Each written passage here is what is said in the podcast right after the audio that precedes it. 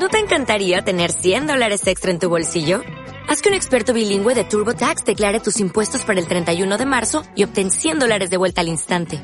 Porque no importa cuáles hayan sido tus logros del año pasado, TurboTax hace que cuenten. Obtén 100 dólares de vuelta y tus impuestos con 100% de precisión. Solo con Intuit TurboTax.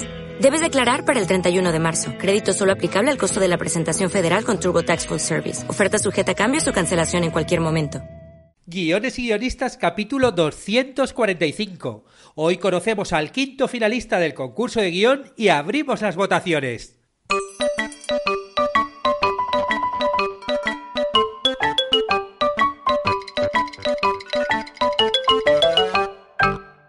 Buenos días a todos, bienvenidos a Guiones y Guionistas, el podcast con el que todos podemos aprender a hacer guiones y en el que el guionista es el rey y la guionista la reina. Cada semana salimos al aire con dos programas en los que vemos un nuevo elemento, técnica o herramienta para que sepáis más del reñido mundo de los guionistas y el verdadero arte de los guiones.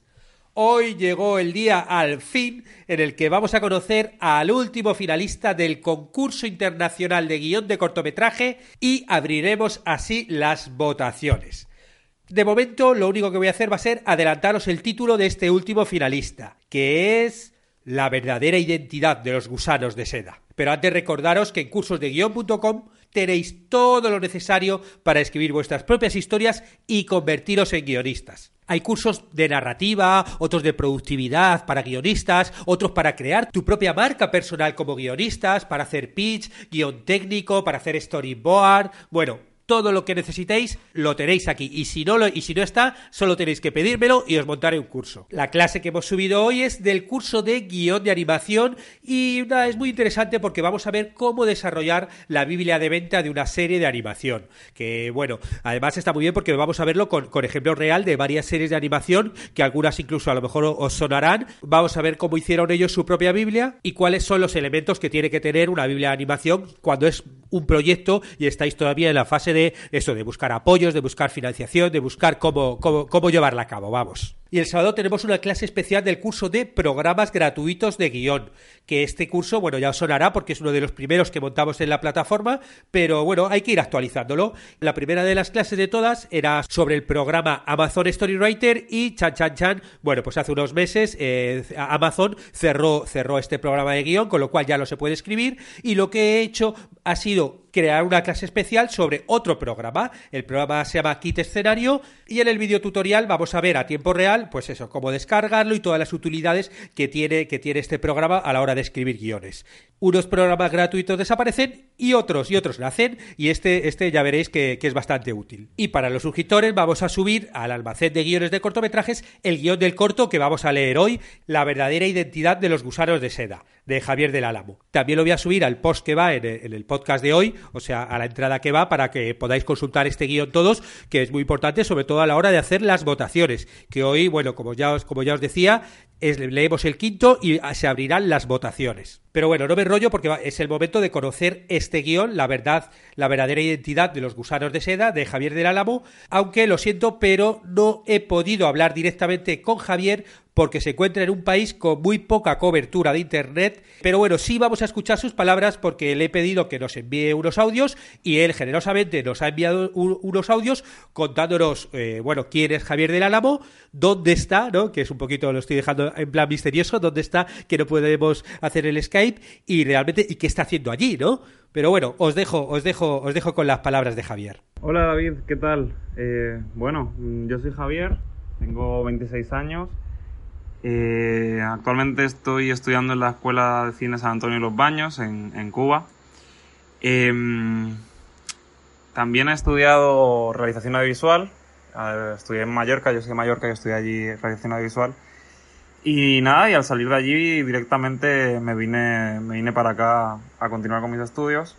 Mi relación con el audiovisual, eh, aparte de mis estudios, pues sí que es cierto que he hecho algunos cortos, algunas cositas la mayoría han sido como, como eso, ¿no? Cortos un poco para probar y para...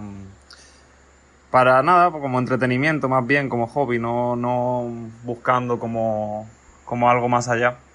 Y, y, nada, también hice un documental en su momento, un cortometraje documental, también he hecho eso, un par de cortos de ficción. Y bueno, actualmente estoy estudiando aquí en la Escuela de Cine de San Antonio de los Baños, como decía. Eh, por eso me he obligado a mandarte este mensaje por audio y no poder estar contigo ahí en Skype y poder responder tus preguntas. Y bueno, la experiencia aquí en, en la Escuela de Cine está siendo increíble. La verdad que es un ambiente maravilloso. Eh, el país también es, increíble y bueno, los compañeros, tener compañeros de todas partes del mundo, la verdad que es como, no sé, como que uno aprende mucho, ¿no? De, de, de vivir con tantas formas de pensar. Bueno, desvelado el misterio, está en Cuba estudiando en la escuela de San Antonio de los Baños.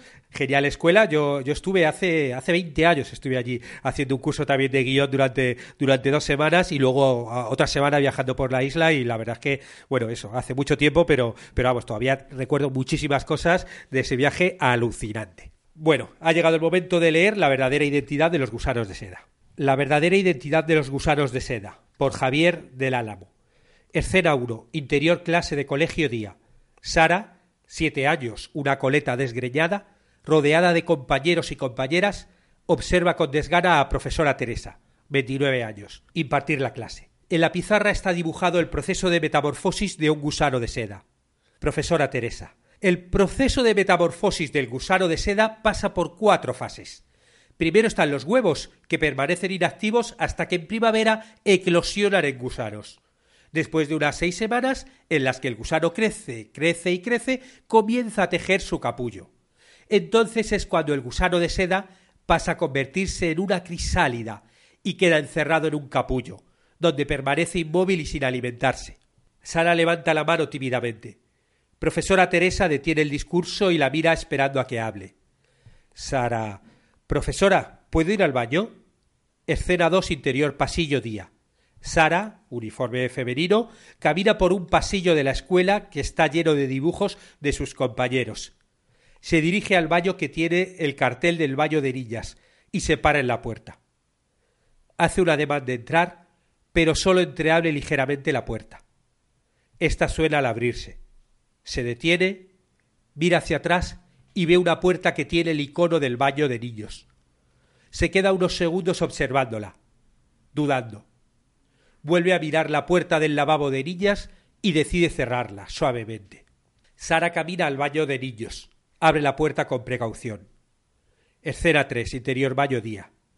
Sara da un paso adentro y se queda parada sosteniendo la puerta. Ve a Miguel, nueve años, uniforme masculino, que está terminando de lavarse las manos. A través del espejo, Miguel descubre a Sara. Cierra la llave y se gira extrañado. De fondo, el sonido de la caída continua del agua, como de un retrete roto. Miguel, ¿qué haces aquí? Sara duda durante unos instantes, pero finalmente responde a su pregunta. Vengo a hacer pipí. Miguel la mira con confusión. Pero este es el baño de niños. Sara lo mira de manera inexpresiva, como quien no entiende la observación. Sara, pero yo quiero hacer pipí aquí. Miguel, ¿Por qué? Sara cambia su mirada. Se mira a sí misma en el espejo. Finalmente vuelve de nuevo la mirada a Miguel, pero no consigue responder a su pregunta. Miguel espera la respuesta unos, unos pocos segundos. Enseguida desiste y haciendo un gesto con los hombros se acerca a Sara para salir, haciendo ver que le da igual. Sara suelta la varilla de la puerta y se aparta. Miguel le pasa por delante y sale. La puerta se cierra tras él. Sara, a solas, observa el lugar vacío. El silencio intensifica el sonido de la caída continua del agua. Curiosa, Sara avanza unos pasos. Se detiene frente al urinario empotrado en la pared. Inexpresiva, lo observa fijamente. El sonido de la caída del agua se intensifica. Profesora Dosenov. Sara, ¿qué haces aquí? Corte a negro. Y ya se acaba el corto un corto que, que, realmente es corto, es eh, de todos los que hemos leído, bueno, yo creo que no solo de los que he leído, sino de los de, lo, de todos los que enviaron, yo creo que es el corto más, más corto o de los más cortos que hay. Pero es alucinante cómo en dos páginas se puede contar tanto, ¿no? Y sobre todo contar tanto de una forma tan cinematográfica. O sea, no, no nos lo cuentan nada por los diálogos, por los textos, más bien es eso, por las imágenes que nos imaginamos, por, por, por la situación Nada, un corto como muy sugerente. Pero bueno, después de leer el guion del corto, vamos a escuchar unas palabras de su autor, de, Javier, que nos explican cómo se le ocurrió la idea y cómo desarrolló el guion. Hablando ya un poquito de, mi guion y de, de, la verdadera identidad de los gusanos de seda, pues tengo que decir que la idea de, para este guion nació de una conversación que, que tuve hace un añito o cosas así con un amigo mío que, que es transexual. Y así hablando como un poco de todo y de la vida y de cuando éramos pequeños y tal, él me comentó que, que cuando él era pequeño siempre se preguntaba por qué él no podía entrar en el baño de las ni o sea, en el baño de los niños y se preguntaba cosas como que por qué no podía orinar de pie o por qué, ¿sabes? Cosas así. Entonces, a raíz de aquello, pensando mucho, mucho, mucho, se me ocurrió pues la idea de, la verdadera identidad de los gusanos de seda, en el que, bueno, mm, una, a simple vista, una niña empieza a sentir curiosidad y atracción por, por un lugar que, está dedicado a, a los niños o al género contrario. Y siente tanta curiosidad que acaba, acaba entrando en ese espacio, ¿no? En el baño para niños. Y nada, y a partir de ahí, pues la verdad es que es una idea muy sencilla, no es una idea como demasiado pretenciosa, pero también es algo como que me gustaba, ¿no? Me gustaba eh, buscar, o sea, yo que quería realmente buscar ese simplismo, esa sen sencillez, sencillez de cuando, de cuando somos niños, no sé, esa inocencia de, de tener curiosidad por algo y querer descubrirlo y, y nada, entonces una vez que entra en ese baño pues se encuentra con un niño que le pone como la primera barrera hacia como tú no deberías estar aquí. Pero ese niño al final tampoco se cuestiona mucho, mucho la llegada de, Sara, que es la protagonista. Porque al final, aunque es cierto que tiene algunos valores ya inculcados y algunos prejuicios y tal, eh, al ser un niño y como tiene esa inocencia, al final, pues le acaba dando un poco igual y acaba, acaba saliendo de, del baño y dejando a la niña ahí tranquila. Y nada, la niña luego pues empieza como a, comenzar a descubrir ese espacio, a sentir curiosidad, intentando como averiguar cuál es, qué, qué, qué, diferencia, qué diferencia hay entre, entre su baño, el baño que está asociado o al baño al que ella puede entrar, con ese otro baño. Hasta que al final se percata de que la única diferencia es un urinario, un urinario de pared, por el que ella comienza a sentir curiosidad y comienza a extrañarse porque no sabe cómo podría usarlo, pero le causa interés y es cierto que lo dejo un poco abierto como a libre interpretación para que cada espectador pueda interpretarlo de una manera distinta. Y al final pues escuchamos eh, la voz de una profesora que, que, ha llegado ahí y le grita que, que, que, hace en ese baño, ¿no? Como... O sea, la profesora sería como un, reflejo de la, de la sociedad que, que no permite no permite a, a, este, a estas personas poder desarrollarse, desarrollar su sexualidad de una manera, mm, no sé, saludable, ¿no? Negándoles estos espacios. Y, y, bueno, nada, lo que decía es, al final es un cortometraje muy sencillo, pero que tiene, viene cargado de muchas cosas que yo considero que son importantes, o al menos son importantes para mí, y son temas de los que quiero hablar. Y la verdad que el proceso de escritura fue un poco no sé, también experimental de alguna manera porque era la primera vez que yo escribía de verdad un guion, la primera vez que me ponía a escribir algo en serio. Y al principio no le di la importancia que debía tener, ¿no? Yo empecé a escribir ese guion y es cierto que no dura mucho porque son unas tres páginas más o menos, pero estamos hablando de que mi primera escritura de ese guion duraba una página. Y nada, pasándoselo a una, a una amiga, Nuria, que fue mi asesora para, para este guion, o hizo mi asesoría, eh, la verdad que me echó bastante la bronca, ¿no? Como que me, o sea, me explicó que, que realmente ese guion no, no era un guion, era como una, como una lista de notas o unas anotaciones como para mí, ¿no? Eh, ella me decía, yo sé que tú tienes en tu cabeza todo lo que sucede, cómo sucede cada acción, pero no estoy viendo que me lo estés... O sea, yo no lo veo, no me lo estás contando, no me estás contando qué es lo que pasa en cada momento y si, si yo no lo entiendo, no lo va a entender nadie que, quiera desarrollar este guion.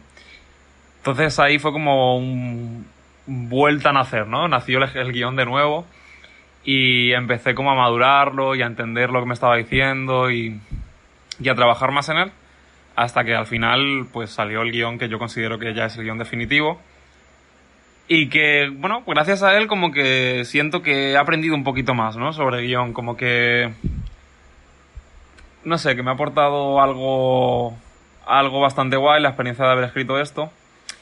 Y, y no sé, me he quedado con muchas, muchas, muchas ganas de seguir dándole ahí al guion y seguir probando y escribiendo y, aprendiendo sobre todo. Por eso, por eso me interesa a la hora de, de participar aquí en, en, en, vuestro, en vuestro concurso. Y, y nada, eh, ya no puedo contar mucho más, la verdad. El proceso fue guay, fue una experiencia increíble.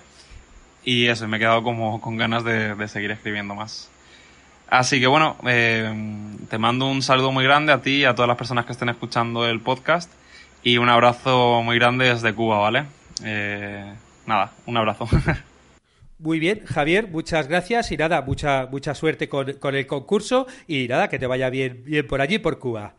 Bueno, ya conocemos los cinco finalistas del concurso internacional de guion de cortometrajes de, de guiones y guionistas, con lo cual es el momento de abrir las votaciones. Para votar, lo único que vais a tener que, hacer es ir a la página del concurso de guion, que está en cursosdeguión.com, está en la parte inferior, en la parte inferior de, la web. Bueno, pues ahí vais a donde pone concurso de guion y ahí encontraréis un enlace donde vais a poder dejar vuestro voto a uno de los cinco finalistas. Si tenéis alguna duda porque habéis oído este podcast pero no alguno de los otros, bueno, pues vais a poder ir a los cinco podcasts que, donde hablo de los finalistas y ahí escuchar el cortometraje o ver directamente los guiones para poder ahí calibrar vuestro voto. Las votaciones van a estar abiertas durante 12 días. La, las abrimos hoy, que es 3 de octubre, y van a estar abiertas hasta el 15 de octubre, que se sabrá quién es el ganador o ganadora de este primer concurso internacional de guion de cortometraje de guiones y guionistas. Bueno, hablo de ganador ganadora, pero eh, o sea, recuerdo que los cinco finalistas ya son ganadores por el mero hecho de ser finalistas, porque, bueno, hay cinco premios, ¿no? De, de primero, segundo, tercero, cuarto y quinto, y todos tienen algún tipo de premio. De vuestras votaciones se decidirá qué premio tendrá cada uno. Os recuerdo los finalistas para, para que podáis escuchar o consultar sus guiones. Monstruos ocultos, Amor en tiempos de odio, Para que no te olviden, Papá está de viaje y la verdadera identidad de los gusanos de seda. Ya están abiertas las votaciones, con lo cual vuestro voto será quien decida quién es el ganador o ganadora. Y así terminamos el podcast de hoy en el que hemos visto al quinto finalista del concurso de guion de, cor de corto de, guiones y guionistas y hemos abierto las votaciones. Muchas gracias a todos los que hacéis comentarios o, o valoraciones en iTunes, en iVoox, en YouTube, en Spotify o a los que compartís el podcast por redes sociales porque ayudáis mucho a este proyecto y, y, por supuesto, muchas gracias a los que os suscribís a los cursos de guion o contratáis las consultorías y mentorías que ayudáis a que el podcast se mantenga. Estaremos juntos los martes y jueves con nuevas técnicas, estrategias y análisis para que aprendamos entre todos a ser mejores guionistas. ¡Hasta pronto!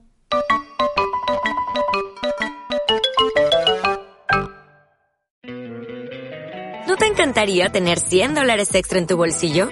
Haz que un experto bilingüe de TurboTax declare tus impuestos para el 31 de marzo y obtén 100 dólares de vuelta al instante. Porque no importa cuáles hayan sido tus logros del año pasado, TurboTax hace que cuenten. Obtén 100 dólares de vuelta y tus impuestos con 100% de precisión. Solo con Intuit TurboTax.